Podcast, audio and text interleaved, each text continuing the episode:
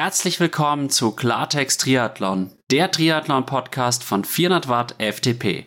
Swim, Bike, Run, Podcast. Hallo und herzlich willkommen zu einer neuen Folge Klartext Triathlon. Sarah, Triathletin am Scheideweg, Folge 2, der Begleitungspodcast von Klartext Triathlon. Mittlerweile ist Sarah auf Hawaii und nächsten Samstag steht das große Rennen an. Hallo Sarah, wie geht's dir denn heute? Hi Alex. Ja, mir geht's super. Also ich muss sagen, das Hawaii-Feeling ist einfach genial. Deswegen ähm, gefällt mir das auch so gut hier und ja, es ist eigentlich schon fast eher Urlaub. Also ich habe schon so ein bisschen das Urlaubsfeeling, aber wenn man dann anfängt zu trainieren, dann kommt es doch näher, okay, ja, du musst hier einen Wettkampf machen, aber ja, ähm, generell, ich weiß nicht, die Insel hat einfach einen Flair. Es ist, es ist richtig, richtig cool hier. Das klingt super und wenn man sich auf der Insel wohlfühlt, dann sind ja eigentlich die Vorzeichen für einen guten Wettkampf auch sehr, sehr gut. Beschreib doch dieses Flair mal, welches du jetzt in den letzten Tagen erleben durftest. Ja, also es ist, es ist erstens so, dass ich das erste Mal in meinem Leben überhaupt in den USA bin.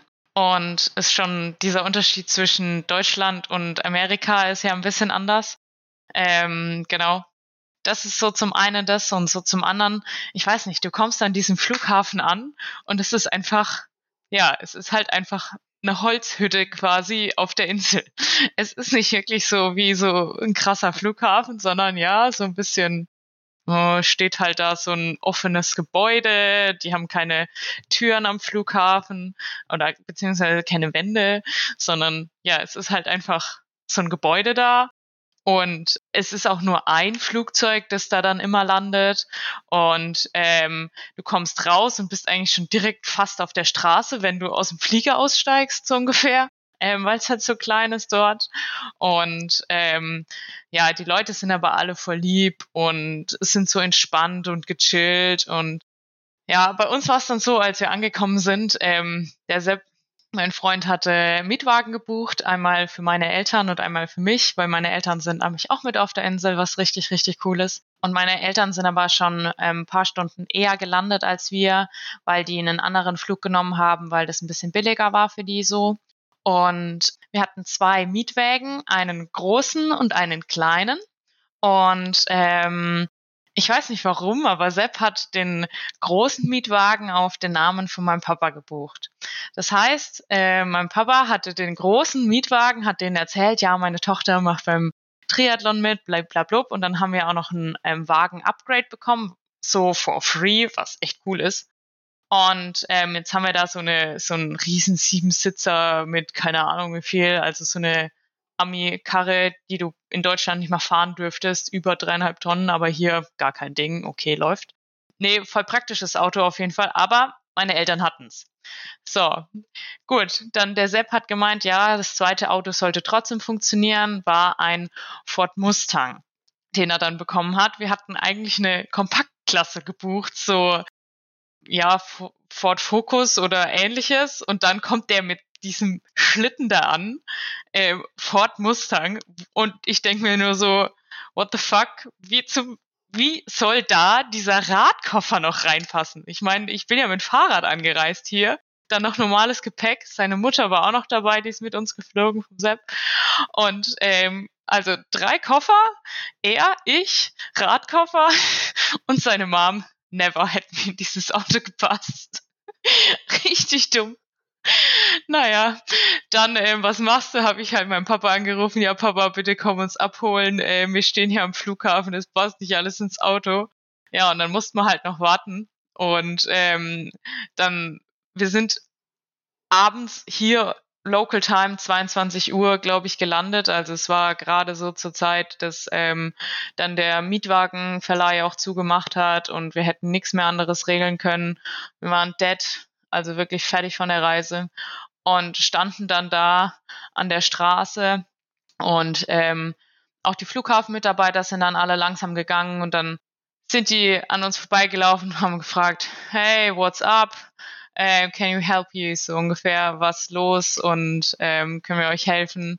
Und ja, voll lieb. Dann haben wir halt erzählt, ja, in welche Richtung wir müssen. Und der eine direkt, ja, er muss auch in die Richtung, soll er mich mitnehmen mit dem Radkoffer? Und dann habe ich aber gemeint, nee, passt schon, wir werden jetzt gleich abgeholt.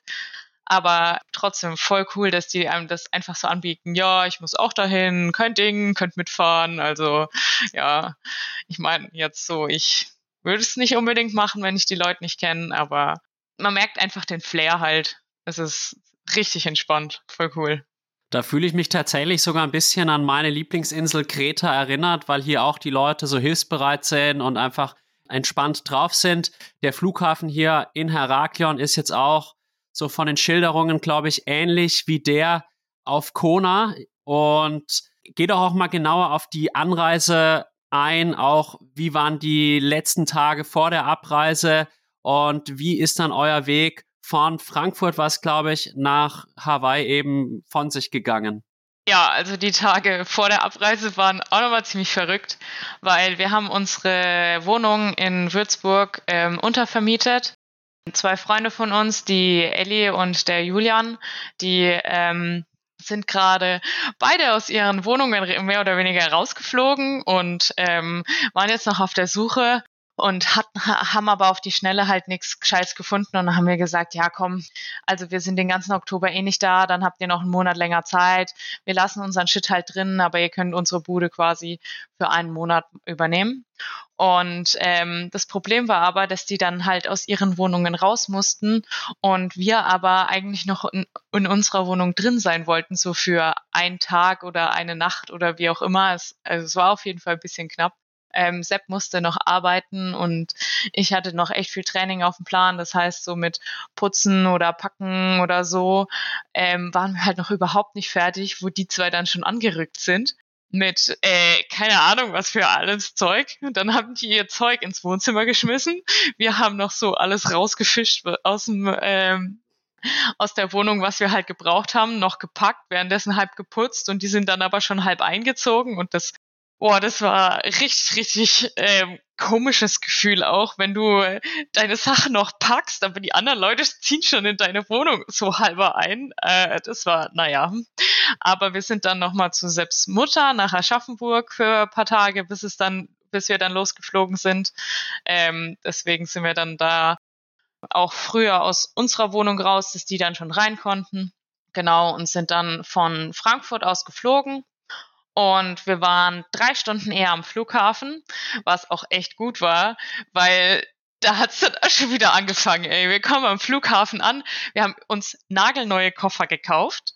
Also extra für den Flug, weil wir beide, sowohl Sepp als auch ich, keine Hartschalenkoffer haben und für so einen großen, äh, also wenn du halt öfter fliegst, beziehungsweise so lange fliegst, ist es ja dann doch immer cool, äh, einen Hartschalenkoffer zu haben, da passt dann auch mehr rein, der ist nicht ganz so schwer. Ja, auf jeden Fall, irgendwie haben wir anscheinend Müll gekauft, auf jeden Fall ist die eine Rolle vom, von Sepps Koffer einfach abgefallen. Die Rolle ist angeschraubt, also ja, eigentlich qualitativ gar nicht so schlecht, aber er ist fünf Meter damit gefahren und das Ding ist auseinandergefallen. Gut, was machst du? Ähm, Koffer auf, alles von der einen Seite, diese Hartschalenkoffer haben ja immer so zwei Seiten, alles von der einen Seite so ein bisschen weg, diesen, diesen Reißverschluss von der Verkleidung auf und von innen versucht, die Schrauben, die waren natürlich noch dran an der, an der Rolle, halt wieder, wieder ranzuschrauben. Zum Glück hatte ich mein Fahrrad dabei und halt auch Werkzeug. Ähm, dann konnten wir diese Schrauben von dieser Rolle da wieder dran schrauben. Dann also Koffer gefixt. Gut, erste Sache. Dann angestellt an, ähm, ja, an die Schlange zum Gepäckaufgabe. Aber mit dem Fahrrad hast du ja das Sperrgepäck.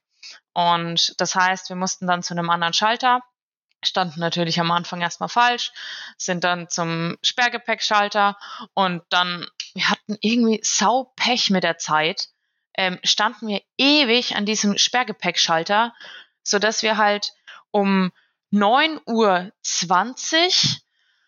am Sperrgepäckschalter standen zur Gepäckaufgabe und bis 9.25 Uhr konnte man Gepäck einchecken. Um 9.40 Uhr ist Boarding losgegangen und um 10.20 Uhr, glaube ich, wären wir geflogen. 10.25 Uhr war geplant für Abflugzeit. Also alles super knapp. Und ja, dann standen wir da an diesem Schalter und der Typ am Schalter war halt so ultra relaxed und guckte mal halt so in der Gegend rum und ja, jetzt funktioniert das nicht, jetzt muss er seinen Chef noch holen und ja, ähm, dann kam halt der Chef, ah ja, hm, jetzt geht's doch, es, es war irgendwie nur ein Anwenderfehler. Oh, jetzt ist die Gepäckaufgabe schon geschlossen. Naja, ist ja egal, er macht sie jetzt nochmal auf für uns. Und nebendran standen Leute, die mussten auch irgendwie warten auf, äh, keine Ahnung, Polizei oder so, weil sie irgendwelche Waffen transportiert haben oder was weiß ich. Und alles so ultra relaxed und wir so, oh Gott, oh Gott, oh Gott Gott, unser Flieger geht, wir müssen noch durch die Sicherheitskontrolle und Zeit wird echt knapp und wie auch immer. Und der, keine Ahnung warum, aber naja. Auf jeden Fall ähm, hat da noch alles funktioniert. Wir hatten nur leicht Stress, aber das Fahrrad ist angekommen, unser Gepäck ist angekommen. Wir haben alle Flieger erwischt und in San Francisco sind wir umgestiegen. Da hatten wir ähm, sechs Stunden Zeit haben uns sogar noch ähm, ein bisschen die Stadt angeguckt, beziehungsweise das heißt die Stadt angeguckt. Wir sind eine halbe Stunde nach ähm, mit der Bahn einmal nach San Francisco reingefahren. Wir auch nix Ahnung gehabt, wo wir eigentlich hin müssen oder so. Ähm, haben dann irgendwelche Passanten gefragt, ja, wo ist es denn nicht so weit und wo ist es schön, wo können wir denn nun das mal anschauen? Sind dann halt irgendwo hingefahren, dann da ausgestiegen, bisschen rumgelaufen, was man ja in Amerika normal auch nicht macht. Dann erstmal schon so halber Kulturschock bekommen, von wegen, okay, es sieht wirklich ganz anders aus als bei uns. Und haben dann auch eine verrückte Erfahrung gemacht, als wir wieder zurückgegangen sind. Und zwar ähm, war da dann so ein komischer Typ, der hat Sepp einfach am Rucksack gezogen, so am Rucksack, ey, und wollte halt irgendwie Stress und hat ihn so angerempelt. Also äh, uns wurde nichts geklaut oder sonst wie, da hat man ja auch immer echt Bedenken. Aber ähm, er hat ihn einfach angerempelt und wollte sich mit dem kloppen. Und der war irgendwie auf Drogen oder sonst was. Ich habe dann versucht, mich so vor den Sepp zu stellen, aber der Typ hat mich einfach nicht gesehen. Also der hat einfach durch mich durchgeguckt und hat nur den Sepp gesehen und wollte einfach Stress mit ihm. Ich weiß auch nicht warum. Ja, dann sind wir auf jeden Fall, ist der Sepp immer weggelaufen in Richtung da, wo die Polizei stand, was wir vorher gesehen haben an der ähm, Bahnhaltestelle. Und dann kam aber zum Glück ein anderer Typen, der den dann weggezogen hat, diesen Drogenfuzzi. Und dann sind wir doch wieder in die Bahn gekommen und heile zurück zum Flughafen. Das war das nächste. Und dann, ja, haben wir es auch in den Flieger Richtung Kona geschafft. Das war ein bisschen fail, weil wir da auseinander saßen und nicht zusammen. Also wir hatten zwar Sitzplätze gebucht, aber in dem Flieger ging es irgendwie nicht oder ich habe es irgendwie verkackt. Und ja, dann saßen wir so im Flieger verteilt, aber naja, war schon okay. Ich saß dann neben einem Amerikaner, der jetzt hier ähm, in Kona arbeitet seit sechs Monaten, habe mich eigentlich den ganzen Flug fünf Stunden lang, na okay, vielleicht vier Stunden von den fünf Stunden mit ihm unterhalten. Das war auch ziemlich cool. Und ja, dann sind wir nach, ich weiß nicht wie langer Reise in Kona angekommen und dann war es dunkel und wir hatten ein Fahrzeugproblem, was ich ja schon gemeint habe, aber ja, als wir dann hier endlich in der Unterkunft waren, ey, war ich so erleichtert und die Unterkunft ist so schön. Also was man am meisten merkt, ähm, dass hier die Leute einfach anders bauen, weil sie Platz haben. Als bei, also es ist wirklich, du hast Platz und dadurch ist das Haus ein bisschen anders strukturiert und ähm, ja, so ein bisschen verwinkelt und halt amerikanisch gebaut, was man sich erstmal dran gewöhnen muss, was ich aber auch echt schön finde, muss ich sagen. Das war ja wirklich eine verrückte Anreise. Es ist so viel passiert. Zugleich bin ich auch ein bisschen beeindruckt von dem Flughafenmitarbeiter in Deutschland. Das kennt man ja aus Deutschland auch nicht so, dass die Leute dann gar so entspannt sind. Aber vielleicht war es auch Stimmt. ganz gut, dass er die Ruhe behalten hat, weil ihr ja total aufgeregt wart. Und wenn er dann auch noch total hektisch gewesen wäre, wäre dann keinem geholfen gewesen. Und die Story in San Francisco ist natürlich auch irre. Und ich stelle mir die Reise auch unfassbar anstrengend vor. Über das Jetlag-Problem können wir ja dann auch genauer sprechen. Aber dann seid ihr in Kona angekommen, wart natürlich erstmal total fertig. Wie ging es dann weiter? Also wie waren jetzt die letzten Tage? Wie sehr hast du dich auch schon an die Insel körperlich gewöhnen können? Also ich muss sagen, körperlich muss ich mich gar nicht so sehr an die Insel gewöhnen, dadurch, dass es in Deutschland ja auch relativ warmer Sommer war und vor allem relativ lange warm, ist der Temperaturunterschied gar nicht so krass, ähm, wie ich es jetzt erwartet hätte. Ich meine, es ja, es ist warm und was vor allem, glaube ich, warm ist, ist halt diese Lavafelder, die reflektieren und die Straße, die reflektiert weil es dadurch halt warm wird und weil halt die Winde dann auch warm sind. Aber man kann sich es ungefähr so vorstellen, wie wenn es halt ein ultra heißer Sommertag ist und der Wind halt irgendwann nicht mehr kühl ist, sondern halt warm. Genau. Aber wir haben dann, nachdem wir angekommen sind, natürlich erstmal geschlafen. Zum Glück war hier halt echt Nacht. Das heißt, wir haben die Nacht dann geschlafen und sind morgens aufgestanden und haben dann am ersten Tag erstmal so ein bisschen erkundet, waren am ersten Tag nur eine Runde schwimmen. Und äh, also ich schwimme hier eigentlich nur im Meer. Es gibt zwar auch so einen Pool bei uns ähm, vom, von dem Ressort, wo wir wohnen, aber ja, ich muss sagen, das Meer ist so cool. Da, da, keine Ahnung, wenn es so bei uns im Schwimmbad wäre, ich würde die ganze Zeit nur noch im Schwimmbad sein, weil du siehst so viele Fische, du hast dieses Riff und dann sind da unter dir diese ganzen Fische und die haben so viele verschiedene Farben und sonst was alles. Es ist, ah, es war einfach der Wahnsinn. Also keine Ahnung. Ich schwimme auch nicht gern hinterm Sepp her, einfach weil er so viele Beine macht und dann sprudelt und dann sehe ich nichts mehr unter mir. Ich glaube, im Wettkampf muss ich das ein bisschen anders machen dass ich da ähm, nicht den ähm, Füßen vor mir ausweiche, aber ja, mal gucken. Ähm, genau.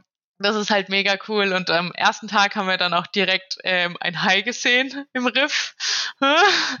ähm, da hatte ich dann schon ein bisschen Respekt, aber ähm, ja, ist nichts passiert und ähm, der war auch relativ schnell wieder weg. Wir haben quasi nur so einen Schatten gesehen, der mal durch ist. Aber er war schon relativ groß für einen Hai. Aber ja, genau. Nach dem ersten Tag, ähm, als wir alles so ein bisschen ausgecheckt haben, waren wir dann, habe ich mein Rad auch irgendwann zusammengebaut und ähm, wir waren radeln und genau am zweiten Tag war ich eine Runde mit der Laura, eine Stunde. Das ist auch sehr cool, dass die hier ist und dass ähm, die mir ein paar Tipps geben kann, weil so als Newbie hier hast du dann ähm, doch Nachteile. Zum Beispiel haben wir uns Wasser gekauft und die Flaschen dann direkt weggeschmissen oder es gibt zwei verschiedene Arten von Plastikflaschen. Einmal so ein dickeres Plastik und einmal so ein dünneres Plastik und das dünnere Plastik schmeißt du halt immer wieder weg und das dickere kannst du wieder nachfüllen lassen. Und du zahlst für eine Gallone, keine Ahnung, für so eine, für so eine mittelgroße Flasche, ich glaube es sind fünf Liter oder so, zahlst du ähm, im Supermarkt sechs Dollar, was echt viel ist. Aber wenn du sie dir nachfüllen lässt, kostet es halt nur ein paar Cent. Und wenn du das nicht weißt, dass du das nachfüllen lassen kannst, dann zahlst du dich halt dumm und dämlich. Aber wenn du weißt, dass du es halt nachfüllen kannst, so circa überall, dann geht's halt wieder voll. Und ähm, du checkst es aber am Anfang nicht, dass du das Wasser quasi, dass du mit deinen Flaschen dann quasi wieder hingehen kannst und sagst, okay, einmal Refill und dann kriegst du einfach eine neue Flasche, gibst die alte ab, quasi wie das Pfandsystem bei uns. Und ähm, genau, da haben wir dann Tipps bekommen von der Laura. Das war richtig gut. Oder halt auch so bei der Radstrecke, wie du am Highway, dass du halt immer an der Seite fährst und wo es da lang geht. Wobei hier gibt's eigentlich nur die eine Straße, also viel verfahren kann man sich da nicht. genau. Heute haben wir dann ähm, die Schwimmstrecke mal abgecheckt. Das heißt, wir sind ein bisschen oberhalb von Kona. Wir sind nicht direkt in Kona, wo der ähm, Start von, von Rennen ist, sondern wir sind ein Stück weiter nördlich. Das heißt Waikoloa, Waikoloa Beach. Um genau zu sein, da geht die Radstrecke am Highway dann auch entlang, aber wir sind dann quasi, musst du einmal vom Highway abbiegen Richtung ähm, Strand runter. Und also bist du auch direkt auf der Radstrecke, das ist dann eigentlich auch kein Ding. Und das heißt, wir sind, wir trainieren eigentlich ähm, immer auf der Radstrecke, also auf der Race-Strecke dann, weil es hier einfach fast keine Straßen gibt, außer halt die eine Straße, diesen einen Highway und der ist halt echt riesig und lang und also du siehst halt einfach das Ende von der Straße. Also du siehst das Ende von der Straße nicht, aber du siehst so Kilometer weit und kannst noch eine Straße Richtung Berg hochfahren. Die sind wir heute auch mal gefahren. Da fährst du aber halt auch ewig, weil es gibt halt nicht viele Straßen hier, sondern also das ist so anders als bei uns daheim. Man kennt es gar nicht. Ja. Aber irgendwie hat es trotzdem was. Und genau. Die Schwimmstrecke sind wir dann heute auch abgeschwommen. Da sind wir dann einmal hingefahren und heute Morgen und haben auch geguckt, dass die Uhrzeit einigermaßen passt. Ähm, sind dann die Schwimmstrecke einmal abgeschwommen in Kaliokona und haben uns auch mal angeguckt, wo wir da laufen müssen. Aber die Laufstrecke ist auch echt nicht schwer, sondern du läufst erst so ein kleines Eck im, in Kona, dann läufst du den, die Promenade quasi einmal entlang den Ali Drive wieder zurück und dann läuft man auch auf dem Highway, da wo man davor auch Rad fährt, bis ins Energy Lab und dann wieder zurück.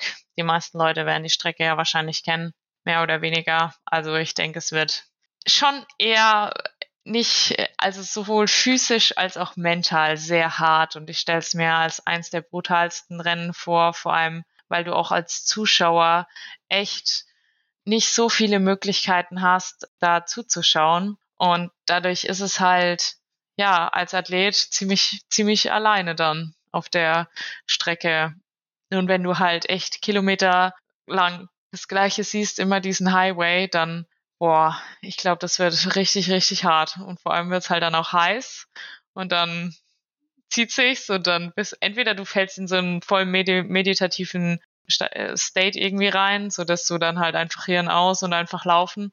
Beim Radfahren, ich meine, du fährst ja auch schon auf diesem Highway, also genau die gleiche Strecke. Entweder du fällst da in diesen Meditationsstate oder, ähm, keine Ahnung, du musst dich irgendwie anders beschäftigen. Da habe ich mir ja auch schon irgendwas ausgedacht. Zum Beispiel könnte ich mir eine Playlist auf mein Oberrohr kleben, von wegen, welche Lieder ich mir alles im Kopf singen soll oder irgendwie sowas. Keine Ahnung. Muss mal gucken, wie ich das mache. Dass mir halt nicht langweilig wird. Aber ja. Ich bin sehr gespannt, wie es dann tatsächlich im Rennen sein wird. Du klangst jetzt eigentlich am Anfang so, als ob dir das Ganze gar nicht so viel ausmachen würde. Die Hitze, die Luftfeuchtigkeit, es klang eher so Mario Schmidt-Wendling-like, der ja auch die Woche im Podcast bei mir zu hören war. Hawaii ist einfach nur eine heiße Langdistanz. Und die Streckenführung, ich glaube, es gibt keine Ironman-Strecke auf der Welt, die bekannter ist als die Strecke auf Hawaii. Wir wissen alle, was die Athletinnen und Athleten dort erwartet. Einfach halt eine unglaubliche Weite. Aber wenn ich einer Person zutraue, da auch psychisch und mental gut durchzukommen, dann bist es tatsächlich du, weil ich in den letzten Jahren einfach erlebt habe, wie sehr fokussiert du auch einen Wettkampf angehen kannst und auch wie extrem du dich dann auch quälen kannst. Und insofern bin ich da eigentlich recht optimistisch. Du hast jetzt auch gerade angesprochen, dass du schon ein paar Mal Radfahren warst. Was war denn bisher die weiteste Strecke und äh, vor allem waren da auch ein paar spezifischere Sachen dabei oder ging es die letzten Tage wirklich erstmal darum, sich an Land und Leute zu gewöhnen, erstmal wieder auch den Körper von der langen Flugreise zu erholen, weil man muss ja auch sagen, das schlaucht einem ja extrem, wenn man dann so einen großen Zeitunterschied hat. Ich meine, es war jetzt schon eine Riesenherausforderung für uns beide, uns überhaupt auf einen Termin zu einigen weil ihr gefühlt um acht ins Bett geht und wir sind ja im Moment 13 Stunden auseinander. Ja, das stimmt. Also das mit dieser Zeitumstellung ist schon ein bisschen dumm äh, oder halt komisch. Ähm, ich glaube aber dadurch, dass ich den ganzen Flug über fast wach geblieben bin, ging's eigentlich bei mir.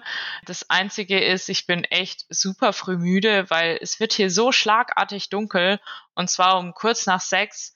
Das, also das ist halt das. Bei uns daheim ist es nicht so früh dunkel und dadurch ist es bei mir so, sobald es dunkel wird, werde ich halt so ein bisschen müde. Und wenn es um sechs dunkel wird, dann bin ich halt so um acht, halb neun halt echt todmüde. Und vor allem, wenn du den Tag über die ganze Zeit irgendwas machst, bist du dann müde. Genau, deswegen jetzt bei mir ist es abends, bei dir ist es frühs. Ähm, ja, ich bin äh, relativ, gehen wir hier relativ früh ins Bett.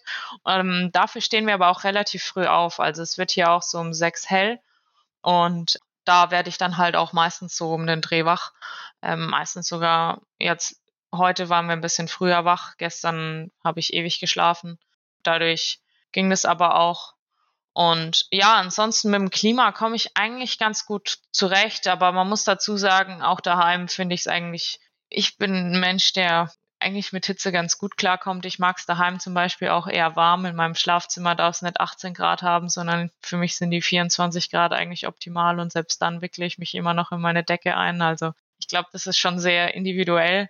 Aber wie es jetzt in so einem Rennen ist, weiß ich nicht. Also es kommen ja super, super viele verschiedene Faktoren da noch da aufeinander.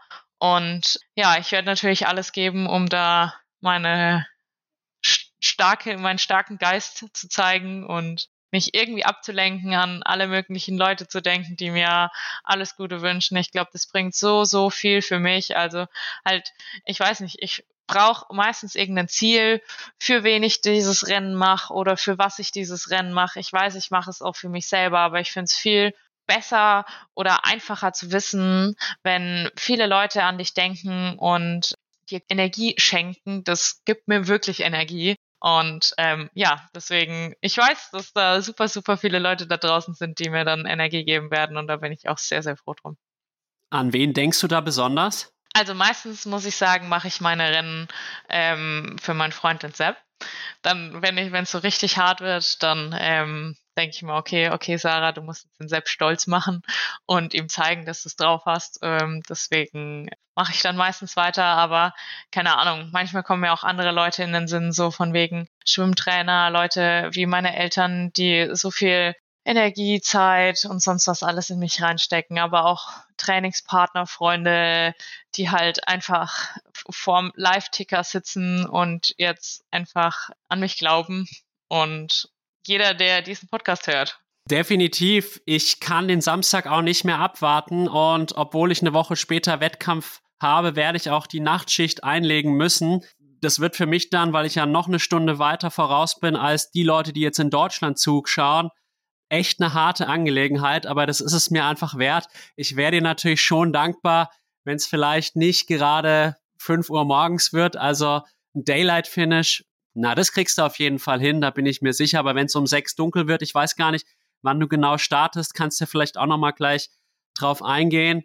Aber ich finde es schön, dass du da auch wirklich nicht nur an dich denkst, sondern halt auch die ganzen Leute im Blick hast, die eben auch zu diesem großen Erfolg jetzt überhaupt dabei zu sein, die dich da unterstützt haben, die dich auf dem Weg begleitet haben. Ja, danke.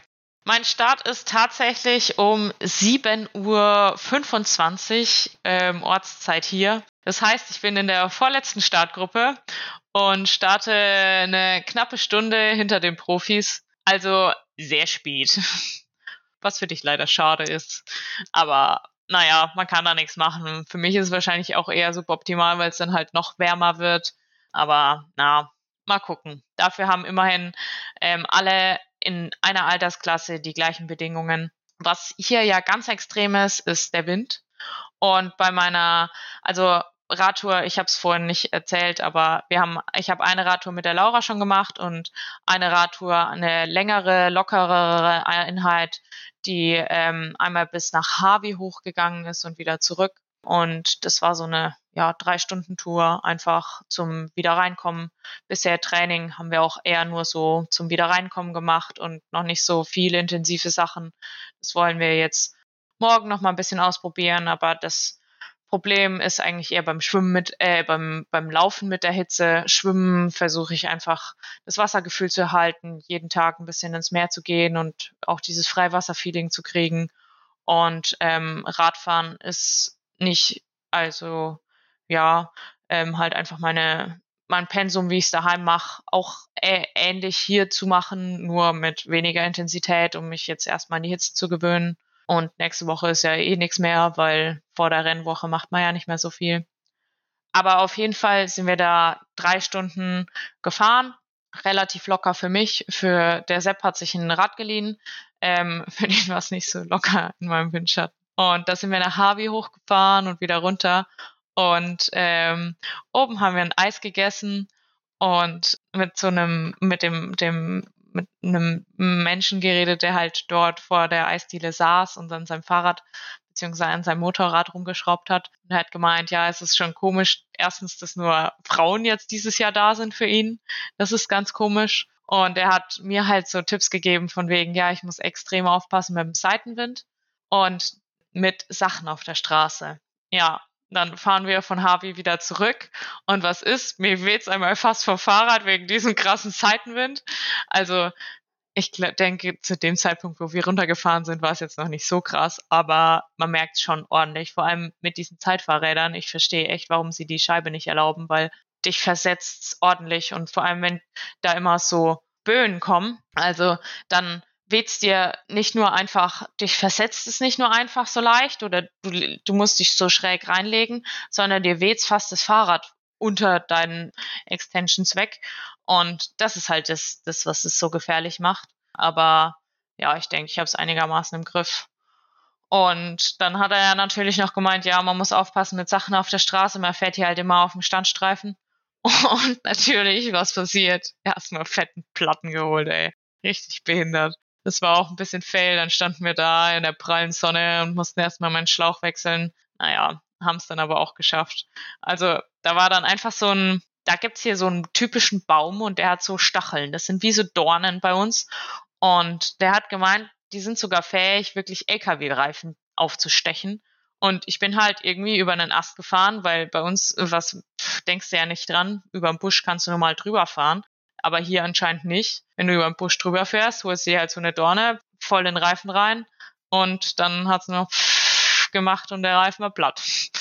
Doof. Aber das heißt, du setzt auch auf Schlauchreifen und eine Nachfrage habe ich. Ich hoffe, dass du den Reifen geflickt hast und nicht der Sepp, weil das kann ja theoretisch im Wettkampf auch passieren und da solltest du ja das auch selber gut und vor allem auch schnell hinbekommen können. Support for this podcast and the following message come from Corient. Corient provides wealth management services centered around you. They focus on exceeding your expectations and simplifying your life. Corient has been helping high achievers just like you enjoy their lives more fully, preserve their wealth, and provide for the people, causes, and communities they care about. As one of the largest integrated fee only registered investment advisors in the U.S., Corient has deeply experienced teams in 23 strategic locations. Corient has extensive knowledge spanning the full spectrum of planning, investing, lending, and money management disciplines. Leverage Corient's exclusive network of experts to craft custom solutions designed to help you reach your financial goals, no matter how complex they may be. Real wealth requires real solutions. For more information, connect with a wealth advisor today at corient.com. That's C O R I E N T.com. Corient.com. For the ones who work hard to ensure their crew can always go the extra mile, and the ones who get in early so everyone can go home on time, there's Granger, offering professional grade supplies backed by product experts so you can quickly and easily find what you need. Plus, you can count on access to a committed team ready to go the extra mile for you. Call, clickgranger.com, or just stop by. Granger, for the ones who get it done.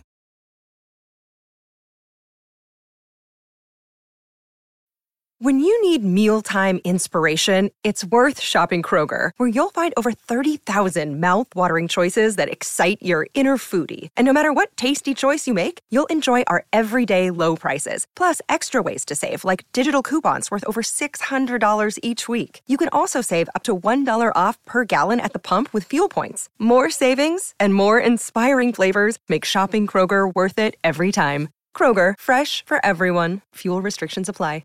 Ja, inzwischen habe ich, glaube ich, ein bisschen Erfahrung mit ähm, How to Reifen wechseln, Reifen flicken.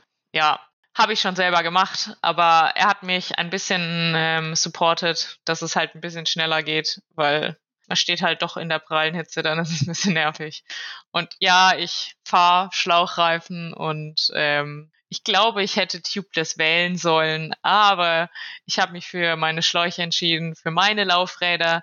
Die können leider kein Tubeless. Ich wollte aber meine Laufräder fahren und nicht die vom Sepp, weil ich benutze immer sein Material. Ich habe aber eigenes Material, das ich verwenden kann und halt dann auch will. Und ja, sein Material wäre tubeless gewesen. Er hat mir gesagt, ich soll es verwenden.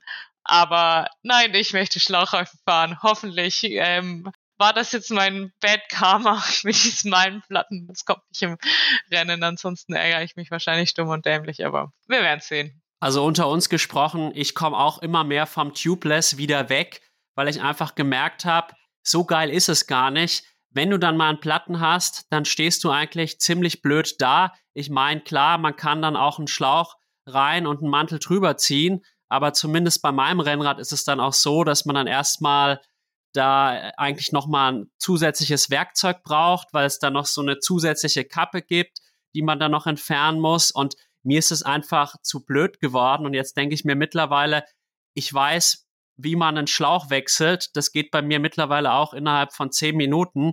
Und letztlich ist mir das dann lieber, als ständig mit diesem Tubeless diese Probleme zu haben. Ich hatte es auch ständig, dass der Reifen sich extrem schnell wieder von selbst abgepumpt hat, nenne ich es jetzt mal. Also die Luft war einfach dann immer sehr, sehr schnell wieder raus, dann teilweise auch während der Fahrt. Und das war teilweise ein ewiges Hin und Her. Und ich muss wirklich sagen, ich komme immer mehr zu dem Punkt, dass ich sage, der alte, gute Schlauchreifen, der hat auch seine Vorteile, weil er halt einfach auch leicht zu wechseln ist. Ja, genau. Hat beides so seine Vor- und Nachteile. Also ich glaube, hier wäre Tubeless ganz cool für diese Dornen halt, weil dann diese Dichtmilch das wieder schließt. Aber ja, Schlauch ist jetzt schon auch okay. Ich denke auch. Und wenn der Dornen sehr groß ist, dann hilft da auch Tubeless nicht wirklich viel. Also hoffen wir einfach, dass du keinen Platten hast. Den hast du jetzt quasi schon im Training absolviert und erleiden müssen und deswegen positiv denken, da kommt kein weiterer platter Reifen dazu. Was ich auch noch fragen wollte, du hast jetzt auch gerade den Wind nochmal angesprochen, der ja auch berühmt berüchtigt ist. Ich konnte mich auch gut reinfühlen, weil ich bin hier vor fünf Wochen auf Kreta so eine Abfahrt gefahren und es war an dem Tag wirklich stürmisch. Ich hatte es allerdings vorher nicht nachgeguckt im Wetterbericht. Und dann bin ich so eine Abfahrt gefahren und ungelogen, ich bin teilweise mit 15 kmh darunter, weil mir wirklich von der Seite der Wind so reinkam, dass ich es kaum noch halten konnte. Also mich hat es wirklich teilweise zwei, drei Meter versetzt und habe dann auch ein, zwei Mal angehalten, um die Windstöße quasi abzuwarten und kann mich da gut reinfühlen und es ist dann teilweise wirklich gar nicht so einfach.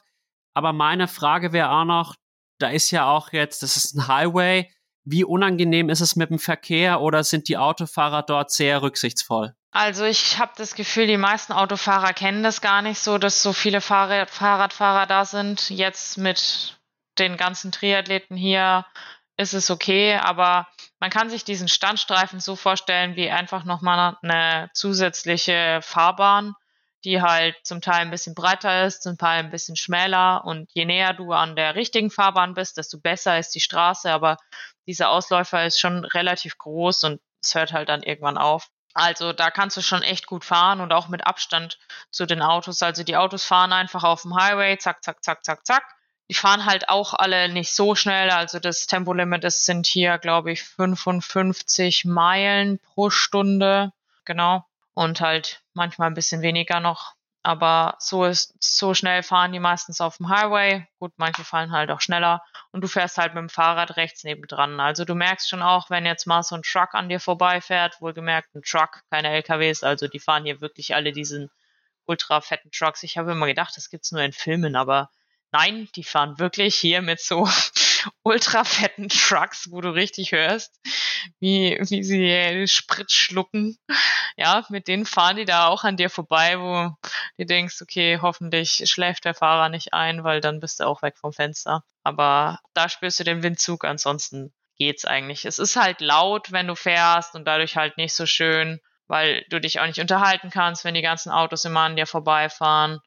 Aber ja, zum Teil gibt es auch ein Passagen, paar, paar Passagen, wo dann weniger Autos sind, dann ist es schon okay. Okay, sei trotzdem vorsichtig, weil es gab ja in den letzten Jahren immer mal wieder auch Unfälle im Vorfeld vor Hawaii. Cat Matthews ist sicherlich das bekannteste Beispiel und dann auch Tim Don vor einigen Jahren, der Engländer, dem ist es auch widerfahren und der hatte ja dann auch da diese, diese Halo-Maske, nenne ich es jetzt mal. Und einfach vorsichtig sein. Du hast auch das Laufen schon angesprochen. Wie kommst du denn bisher beim Laufen zurecht?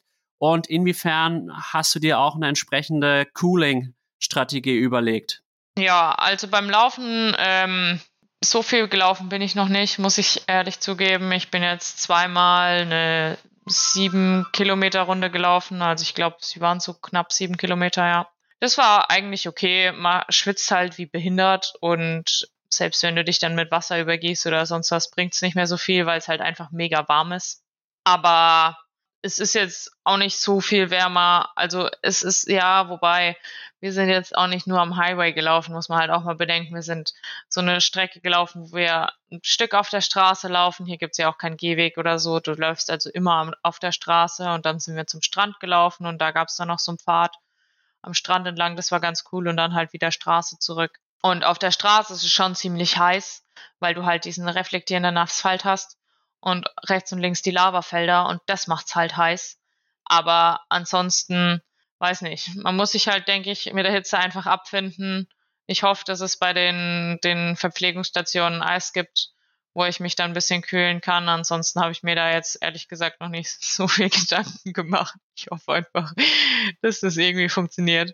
Ich werde auf jeden Fall gucken, dass ich nicht zu schnell anlaufe, weil was ich merke, ist, dass der Puls halt immer so so langsam steady hochgeht. Also der Puls ist generell höher hier. Ich glaube, das liegt einfach daran, dass ich jetzt noch nicht richtig akklimatisiert bin. Und es kommt aber dann so schleichend, diese Überhitzung. Also am Anfang fühlst du dich noch gut und später fühlst du dich genauso, aber dein Puls ist einfach zehn Schläge höher. Und ich glaube, wenn du dann irgendwann mal über den Punkt drüber bist, wo dein Körper dann zu heiß ist, dann platzt du. Und ich hoffe halt, dass ich das so einigermaßen im Griff habe, dass ich da nicht zu heiß laufe. Aber so viel Gedanken habe ich mir da jetzt auch noch nicht so drüber gemacht. Ich glaube, das ist auch richtig, dass du dich da nicht komplett verrückt machst und du hast in der Vergangenheit bewiesen, dass du pacen kannst. Vor allem auch besser als jetzt der Sepp oder auch ich. Wir sind ja doch auch immer mal wieder dafür bekannt, auch mal einzugehen. Und du kamst eigentlich immer gut durch. Insofern bin ich da wirklich guter Dinge, dass du da auch ein sehr starkes Rennen auch beim Laufen absolvieren wirst. Wie sehen jetzt die nächsten Tage aus?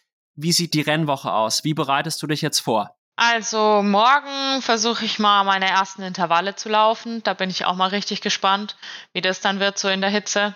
Und auch nochmal locker zu schwimmen. Dann äh, am Montag habe ich nicht ganz so viel auf dem Trainingsplan. Da wollten wir dann auch noch mal ein bisschen ähm, die Insel angucken. Da würde ich mit meinen Eltern dann mal in diesen Volcano National Park fahren und dann mal auf die andere Seite von der Insel fahren und ähm, da dann eine Runde im Meer schwimmen gehen, dass ich halt doch noch ein bisschen Training machen kann, aber halt nicht zu viel. Wahrscheinlich nehmen wir auch die Fahrräder mit und ähm, wenn wir dann wieder zurückfahren, wir müssen ja hier natürlich alles mit dem Auto fahren, aber dann würden sie mich quasi wieder auf dem Highway rausschmeißen, dass ich dann nochmal ein Stückchen radeln kann, dass ich so mein Training auch krieg, aber dass ich halt trotzdem noch ein bisschen was von der Insel sehe. Das finde ich mega cool. Genau, dann gucken wir morgen das Ding an, äh, am Montag. Und am Mittwoch hole ich meine Startunterlagen. Am Freitag ist Check-in. Und dazwischen, ja, wird noch so ein bisschen trainiert, aber so viel Training ist dann eigentlich gar nicht mehr. Also ich mache jetzt morgen halt noch die Intervalle beim Laufen und ich glaube, am Dienstag mache ich noch mal ein bisschen was intensiveres auf dem Fahrrad, aber mehr dann eigentlich auch fast gar nicht mehr. Das heißt, keine größere Koppeleinheit, die jetzt noch ansteht. Und was ich auch immer sage, lieber ein Athlet oder eine Athletin, die wirklich gesund und fit an der Startlinie steht, als jemand, der halt übertrainiert ist. Und ich glaube, die Arbeit ist gemacht. Du hast dich im letzten halben Jahr extrem intensiv darauf vorbereitet, bist auch hohe Umfänge gegangen. Da jetzt einfach an dich glauben und das Wichtigste, wir wissen es ja, wie es ist, gut ernähren, viel Kohlenhydrate zuführen, auch gut einfach viel trinken, an die Elektrolyte denken, auch an den Elektrolytverlust im Rennen selbst und dann wird es schon werden denke auch. Ja, noch so eine Sache. Das Wasser hier ist ja immer purified. Das heißt, das normale Wasser, was du trinkst, ist kein Mineralwasser, sondern es ist einfach ohne Mineralstoffe. Das heißt, du musst einfach übelst, also ich mache es zum Beispiel so, dass ich mir in meine Radflasche dieses Wasser kipp, ähm, was wir kaufen, und ich habe natürlich keine Elektrolyte dabei. Genius. Naja, aber ähm, ich nehme einfach ein bisschen Salz und so ein paar Salzkörner und schmeiß die noch mit dazu in meine Wasserflasche und trinke das halt. Muss ich mal gucken, wie ich das dann genau im Rennen mache. Wahrscheinlich mache ich einfach ein bisschen mehr Salz in meine Verpflegung, dass ich da auch an meinen äh, Elektrolyte komme. Ja, aber ansonsten ist in meiner Verpflegung auch schon Salz mit drin. Ja, aber das war auch sowas, wo wir am Anfang gedacht haben, hm, okay, das Wasser schmeckt komisch. Ah ja, okay, jetzt wissen wir warum. man muss immer noch etwas dazulernen und ihr seid ja auch das erste Mal auf Hawaii und insofern ist es auch gut, dass die Laura dabei ist. Da können wir auch gleich noch drüber sprechen. Was hast du dir denn jetzt konkret für einen Rennplan vorgenommen? Und wie sähe so dein absolutes Traumrennen aus? Also, was ich mir vorgenommen habe, ist so viel Spaß zu haben, wie geht. Ich glaube, es wird im Kopf, Kopf entschieden, das Rennen. Von daher mache ich mir persönlich da gar nicht so viel Gedanken. Ähm, für mich zählt dabei sein ist alles und das, ich weiß nicht, die Strecke ist hart, aber ich glaube, man kann trotzdem Spaß haben auf der Strecke, weil die Landschaft einfach so anders ist und so diese Weitläufigkeit. Ich finde, es hat was.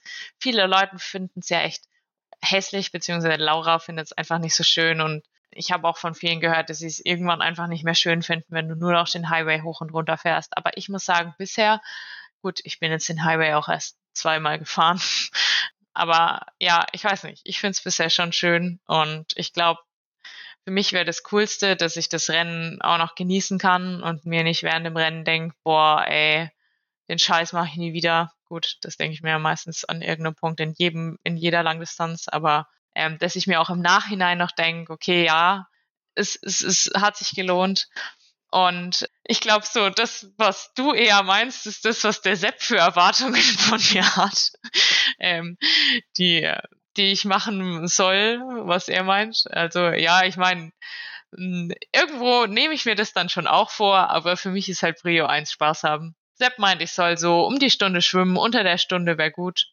Jetzt beim Trainingsswim war es so, dass es so leichtwellig war, aber ich glaube, Meer und Freiwasser liegt mir eigentlich ganz okay, würde ich sagen. Ähm, Im Vergleich mit Becken bin ich besser, weil da sind keine Rollwänden. Rollwänden kann ich nicht, also es ist schon mal gut. Beim Radfahren ist es halt ja wirklich stumpf. Und ich denke, da kann ich mir auch nicht so wirklich eine Zeit vornehmen, die ich schaffe oder nicht schaffe, weil es halt echt auf den Wind drauf ankommt wenn ich Hinzus Gegenwind habe, der Wind dann dreht und zurück zu habe ich wieder Gegenwind, dann bin ich natürlich viel langsamer, als wenn ich ähm, Rückenwind beide Wege habe oder einmal von vorne, einmal von hinten und das weißt du halt nicht, das weißt du erst an dem Tag, wo, wenn, wenn das Rennen stattfindet. Also das ist hier anscheinend wirklich, ja, kann alles kommen, ist Karma, hat der eine gemeint, ja. Do you have good karma or bad karma? Hm, ja, ich weiß auch nicht. An dem Tag hatte ich wohl eher Bad Karma, da hatte ich dann nämlich den Platten. Aber gut. Genau, deswegen mal schauen einfach. Ich will einfach gut durchkommen, nicht zu viel Energie verlieren, vor allem nicht zu viel Wasser verlieren, dass ich mich beim Radfahren gut, gut hydriere. Und dann beim Laufen halt guck, dass ich ähm, das mentale Game da nochmal attackieren kann. Das ist eine sehr gesunde Einstellung, würde ich sagen. Und ich weiß nicht warum, aber bei dir habe ich immer so das Gefühl, du weißt, wie man in so einen Rennen reingeht und lieferst dann immer ab. Du wirkst auf mich wirklich wie so ein Champion vom Mindset. Und ein Champion vom Mindset, da habe ich jetzt auch mit Mario Schmidt-Wendling drüber gesprochen. Das muss jetzt nicht unbedingt nur die absolute Höchstleistung sein, sondern auch einfach so, wie hole ich das Beste aus mir an dem Tag X heraus? Und das wird das wird, du wirst uns, glaube ich, alle positiv überraschen. Ja, ich bin auch gespannt. Deswegen, ja, mal gucken. Naja, wir werden auf jeden Fall alle, die jetzt hier zuhören, kräftig die Daumen drücken. Und das Coole ist ja, du wirst uns ja auch dann intensiv drüber berichten können. Du hast jetzt auch schon mehrfach gesagt, dass die Laura Zimmermann dabei ist. Du hast jetzt immer von Laura gesprochen. Vielleicht weiß der ein oder andere von denen, die jetzt hier zuhören, nicht, dass ihr quasi auch beide aus Würzburg seid und eng miteinander verbunden seid. Inwiefern gibt dir das auch Sicherheit und inwiefern profitierst du davon, dass du gemeinsam mit Laura jetzt diesen Weg beschreiten kannst? Also ich muss sagen, es ist schon richtig cool, einfach weil sie halt die Spots hier schon kennt, so ja, da und da ist das und das und du musst dir nicht alles selber suchen. Ähm, jetzt zum Beispiel beim Schwimmstrecke abschwimmen war es halt so, da haben wir uns verabredet, ähm, sind zusammen hingefahren, sind dann die Schwimmstrecke zusammen, also sie wusste schon direkt, oh ja, da oder ja, genau, da kann man, kann man gut parken und dann oder da und da geht's lang und hier ist das und hier ist das und wie auch immer. Genau. Und ähm, ja, hat uns da halt einfach mitgenommen und ich glaube aber auf der anderen Seite ist es für sie auch cool, jemanden zu haben, mit dem sie dann halt die Schwimmstrecke abschwimmen kann, auch mal zusammen Radfahren gehen kann, dass sie nicht immer alle, alles alleine trainieren muss. Und ähm, ja, ich glaube deswegen, das ist schon ganz cool so, wie es ist. Und ähm, ja, mir bringt's aber trotzdem echt viel, dass sie mir da so Tipps geben kann, auch wie dieses, dieses Mindset so vom zwischen Age Group und Profi ist ja doch nochmal ein bisschen anders und jetzt so in dieses Profi-Dasein ähm, so ein bisschen reinzufühlen und zu hören, ähm, was sie so erzählt und ähm, auch wie sie sich halt auf die Rennen vorbereitet im Vergleich zu mir jetzt, ist ja doch nochmal was anderes einfach auch so generell dieses ganze hier sein. Für mich ist es fast mehr ein Urlaub und für sie ist es halt wirklich, okay, ja, da hat sie das Training und da hat sie das und das und da ist es halt eine ganz andere Struktur und auch ein ganz anderer Ablauf. Genau. Aber ja, man merkt halt einfach, dass sie auch schon mal da war und viel mehr Erfahrung mit diesem ganzen Rennzeugs hat und ich bin da so ein bisschen noch gehypt von allem und ja, sie ist da ein bisschen, ja, einfach relaxter oder keine Ahnung, professioneller, sagen wir es so. Du kannst dann aber auch befreit auflaufen, während sie doch ein bisschen mehr Druck hat. Für dich ist jetzt einfach schon ein Lebenstraum in Erfüllung gegangen, eben in Hawaii dabei zu sein, sich überhaupt qualifiziert zu haben und dann ein möglichst gutes Rennen zu absolvieren. Und ich denke, wir können die Katze jetzt aus dem Sack lassen. Die Profilizenz ist gelöst. Oder beantragt. Ja, beantragt. Sagen wir es so. Ja, das stimmt. Das habe ich noch gemacht, weil der Zeitraum war ja nur vom, oder ist vom 1. bis zum 31. Oktober und man muss ähm, das unterschreiben und zurückschicken und wir kommen ja erst am 3. November wieder. Das heißt, ich musste mich vor, ähm, bevor wir geflogen sind, noch entscheiden, ja, mache ich es oder mache ich es nicht und ich habe es gemacht, ausgedrückt und losgeschickt. Richtig. Wie kam es jetzt zu der Entscheidung und bedeutet das jetzt, dass du wirklich Richtung Profisport gehst oder einfach halt mal zur Sicherheit die Profilizenz gelöst, weil es ist ja auch gar kein Problem, die Profilizenz zu lösen, als Profi zu starten und trotzdem normal zu arbeiten?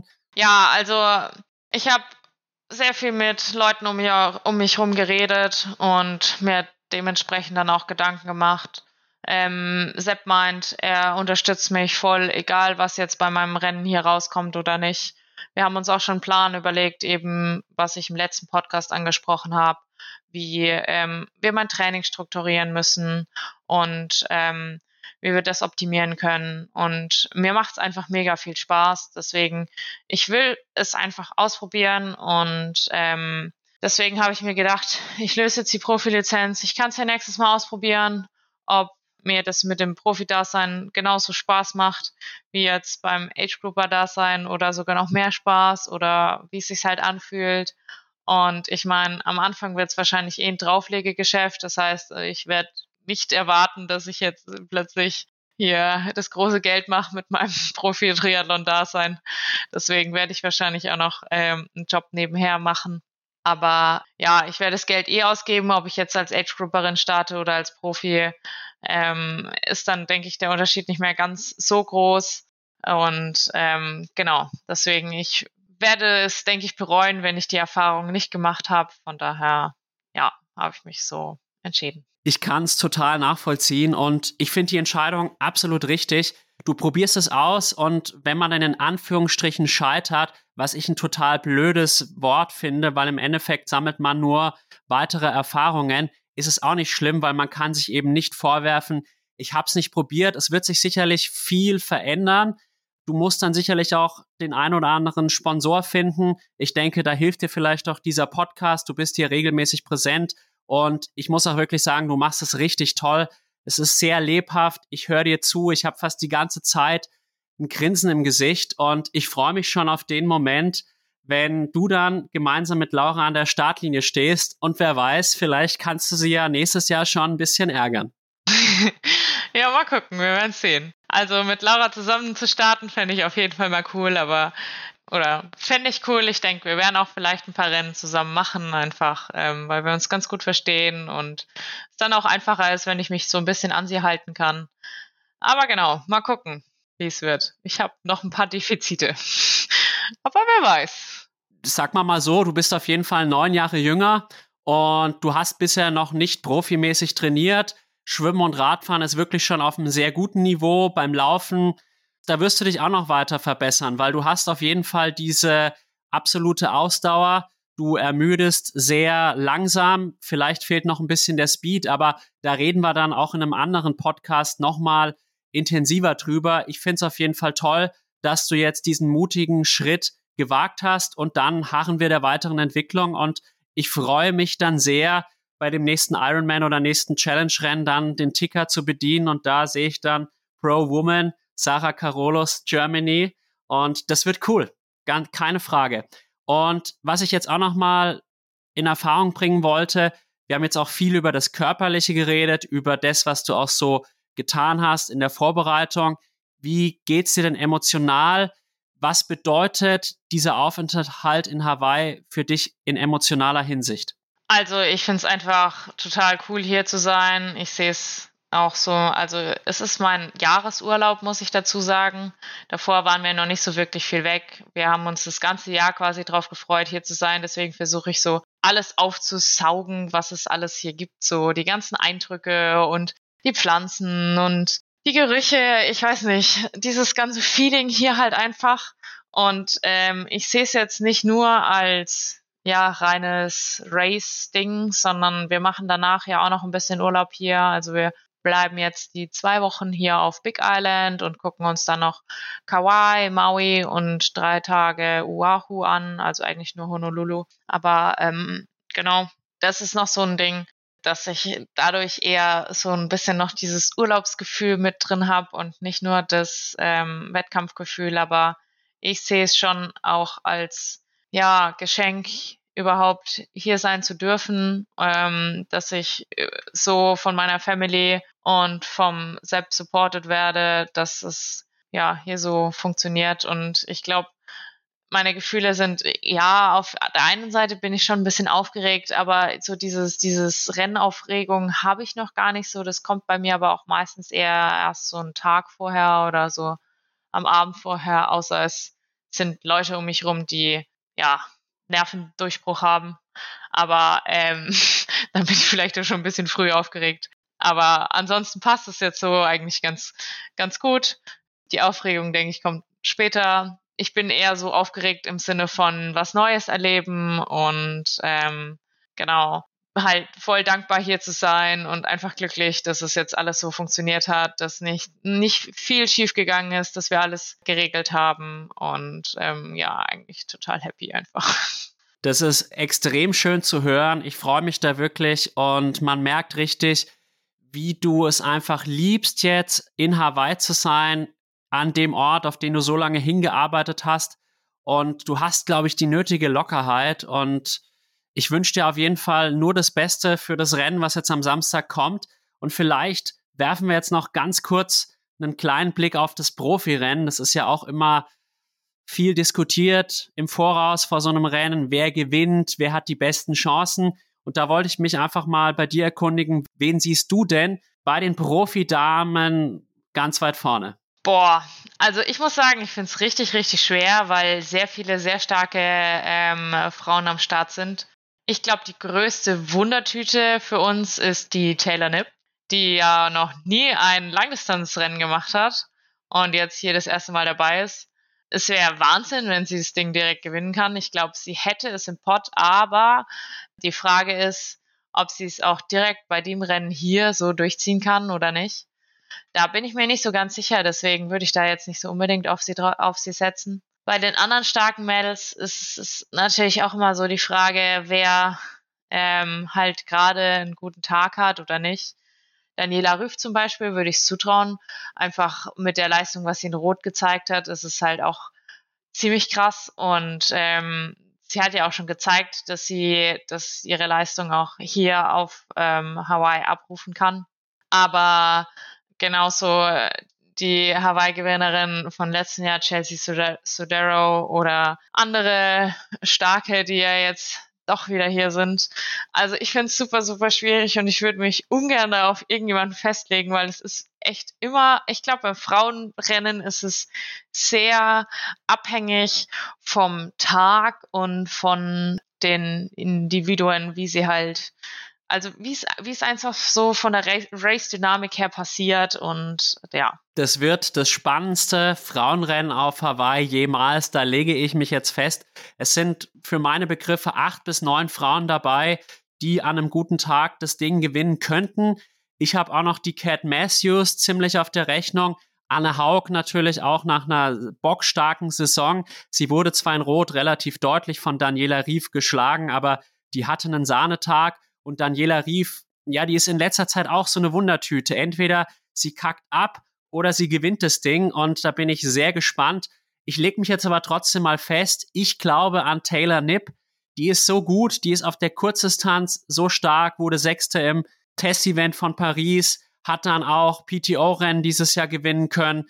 Und ich erinnere mich noch an Samorin 2021, wo wir es ja live mitbekommen haben beim Collins Cup. Da ist die mit dem Rennrad und einer Scheibe die Radbestzeit gefahren. Und ich glaube, dass die auch auf der Langdistanz das Ganze auf ein neues Niveau bringen kann nochmal. Und die hat für mich so ein bisschen auch diese Norweger Mentalität von Eden oder Blamfeld. Die fährt er jetzt hin und die wird das Ding dann gewinnen. Da lege ich mich jetzt fest. Und wie gesagt, Cat Matthews, Anna Haug habe ich auch noch stark auf der Rechnung. Laura Philipp, muss ich gestehen, habe ich weniger auf der Rechnung.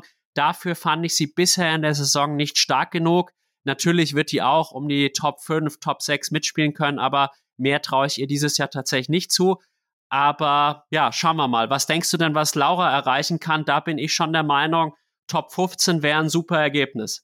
Genau, Laura Zimmermann meinst du jetzt wieder? Ja, richtig. Ja, ich denke auch äh, mit, ja, ich bin so hin und her gerissen. Also ich würde es ihr wünschen, dass sie die Top 15 erreicht. Aber ich glaube, das wäre schon ein sehr, sehr gutes Ergebnis für sie. Ich denke, so Top 20 ist, glaube ich, einigermaßen machbar, wobei es halt schon echt viele, viele richtig gute Mädels sind. Und ähm, Laura kommt eher gut mit Kälte klar als mit Hitze, denke ich. Aber man weiß ja nie. Also vielleicht hat sie sich ja auch akklimatisiert oder es, es, sie hat die Erfahrung von letztem Jahr gesammelt. Ich denke, ja, zuzutrauen zu wäre ja relativ viel, aber ja, ich finde es sehr schwer, das zu sagen. Es ist verdammt schwer. Ich bin auf jeden Fall gespannt und vielleicht schlägst du ja auch die ein oder andere Profifrau. Ich würde mich freuen. Und ich glaube, in dem Sinne kann wir dann, sind wir fertig für heute. Sarah, es ist so schön, dass du so glücklich bist bei dem, was du tust, dass du jetzt auch diesen Schritt gehst in den Profisport und genieße jetzt dein letztes Age Group Rennen. Es ist nichts Geringeres als der Ironman Hawaii. Ich bin guter Dinge und drücke dir die Daumen, dass alles gut geht, kein Unfall, kein platter Reifen, dass du einen guten Tag erwischt. Und ich glaube, unsere Zuhörerinnen und Zuhörer sind mehr als gespannt, was du dann nächste Woche erzählen wirst, wie dein Rennen so lief. Ich bin auch gespannt. Und jetzt noch ein paar Worte von mir an euch. Wenn euch mein Podcast und meine Arbeit gut gefallen, freue ich mich über positive Bewertungen auf den gängigen Podcast-Plattformen. Ich freue mich auch über Spenden auf Red Circle oder PayPal und natürlich auch darüber, wenn ihr den Podcast auf Social Media teilt oder mir auf den sozialen Kanälen folgt. Und ja, weiterhin viel Spaß beim Zuhören. Euer Alex von Klartext Triathlon und ciao Sarah. Ciao Alex. Danke. Bis zum nächsten Mal. Wen es interessiert, der kann ja auch gerne mir folgen auf Social Media, Instagram und Co. Stimmt, das habe ich jetzt gerade ganz vergessen. Wäre jetzt gerade bei dem Begleitungspodcast wichtig, das nochmal zu erwähnen.